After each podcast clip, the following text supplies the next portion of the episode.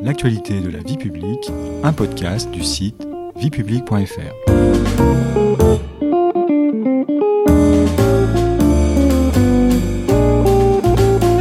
Bonjour à tous, bonjour Mona. Bonjour Stéphanie. Les 20 et 27 juin 2021 se tiendront les élections régionales, départementales, mais également territoriales en Corse, à la Martinique et en Guyane. Notre podcast L'actualité de la vie publique vous propose une nouvelle série consacrée à ce rendez-vous électoral très important pour la vie de nos régions et de nos départements. Comme l'élection municipale, l'élection par les citoyens des conseils régionaux et départementaux est un temps fort de la démocratie locale. Dans bien des domaines, les actions menées par le département et la région rythment et impactent notre quotidien, y compris celui des jeunes citoyens, souvent sans que l'on s'en rende compte. Notre série vous aidera à comprendre le fonctionnement et l'utilité de ces collectivités territoriales. Au sommaire de ce premier épisode, à quoi servent la région et le département et quel rôle jouent-ils en particulier dans la vie des jeunes? Nous avons invité la jeune Mona, étudiante, qui va répondre à nos questions.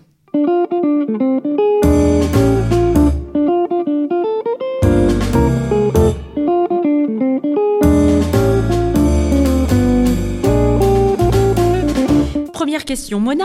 Les élections organisées en juin 2021 concernent plusieurs collectivités territoriales.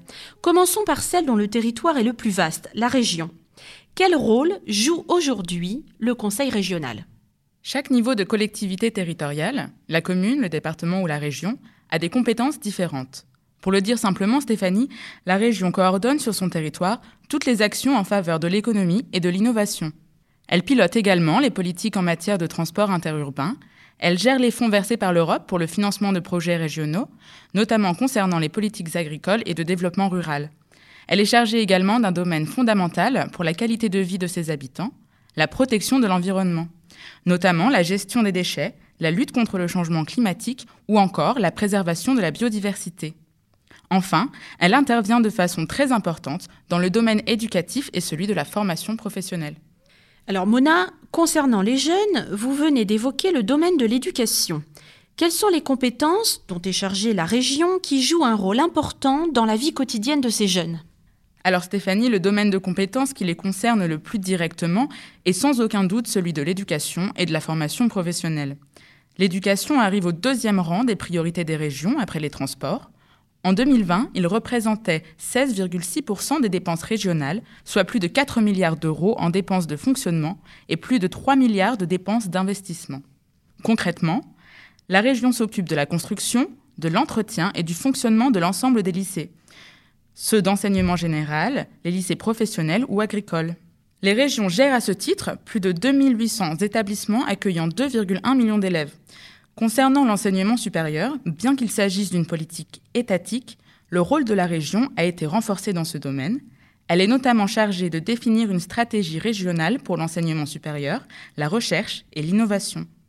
Dans certaines régions, une aide financière complémentaire est versée aux étudiants boursiers. De la même manière, un soutien, qui peut prendre diverses formes, est apporté par exemple aux étudiants qui souhaitent faire un stage à l'étranger. Et concernant la formation professionnelle, qu'en est-il, Mona? Le rôle de la région n'a cessé d'être renforcé également dans ce champ d'intervention et aujourd'hui, la compétence formation est totalement transférée à l'échelon régional. Les régions pilotent la formation professionnelle des jeunes, mais aussi celle des demandeurs d'emploi, ainsi que les politiques d'apprentissage.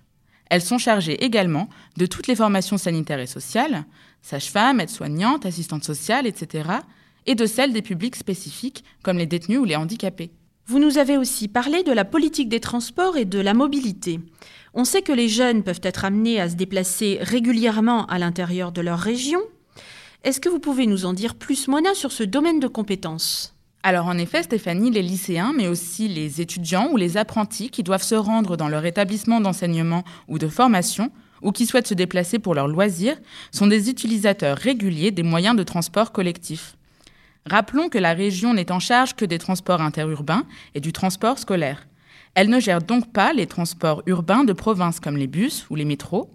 Néanmoins, le domaine du transport est celui auquel les régions consacrent le plus de dépenses.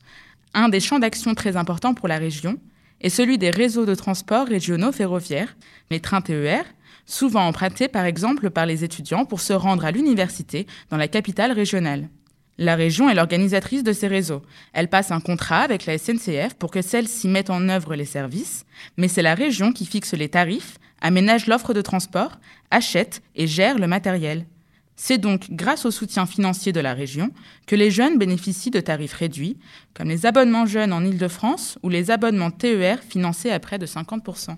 Ces investissements dans les transports facilitent donc grandement les déplacements des jeunes à l'intérieur de la région, pour leurs loisirs, comme les festivals par exemple, n'est-ce pas, Mona Absolument. Et comme la culture fait partie également des compétences de la région, mais attention, il s'agit là d'une compétence partagée avec d'autres collectivités territoriales, on peut dire que la boucle est bouclée.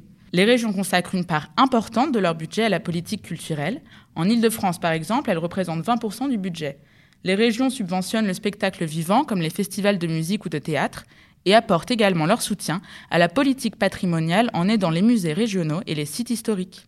Alors on l'a dit, les régionales ont lieu en juin 2021 et les élections départementales ont également lieu en juin 2021. Quel rôle joue le conseil départemental? Le conseil départemental, autrefois appelé conseil général, gère une partie des affaires du département. Son champ d'action principal, Stéphanie, est celui de l'aide sociale et de la cohésion territoriale. Ce domaine de compétences représente en moyenne plus de 50% du budget du département. Cela comprend l'aide sociale à l'enfance, aux personnes handicapées, avec par exemple les maisons départementales des personnes handicapées, aux personnes âgées, avec l'allocation personnalisée d'autonomie, ou encore le RSA, le revenu de solidarité active. Dans le domaine éducatif, le département est chargé de la construction, de l'entretien et de l'équipement des collèges. Le département est pour les citoyens une collectivité dite de proximité, car plus proche des citoyens du point de vue géographique que le conseil régional par exemple. C'est pour cette raison qu'il est chargé, aux côtés de l'État, de l'amélioration de l'accès aux services publics sur le territoire départemental. Sinon, le conseil départemental intervient également dans différents domaines qui jouent un rôle important dans la vie de ses habitants, comme l'équipement rural, la gestion de l'eau ou des routes. Et Mona, est-ce que la région et le département se partagent des compétences? Et si oui, dans quel domaine? Alors Stéphanie, il faut distinguer en effet les compétences exclusives des compétences partagées entre les collectivités.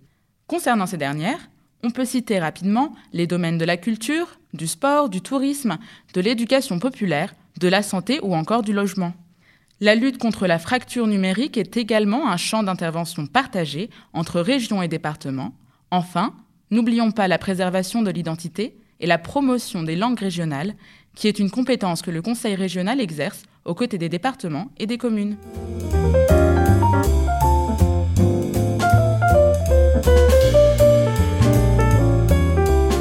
C'est la fin de cet épisode. Merci Mona pour tous ces éclaircissements. Au sommaire du deuxième épisode, nous nous intéresserons à des collectivités territoriales qui ont un statut particulier, la Corse, la Martinique, la Guyane et Mayotte des territoires insulaires qui sont eux aussi concernés par les scrutins électoraux du mois de juin.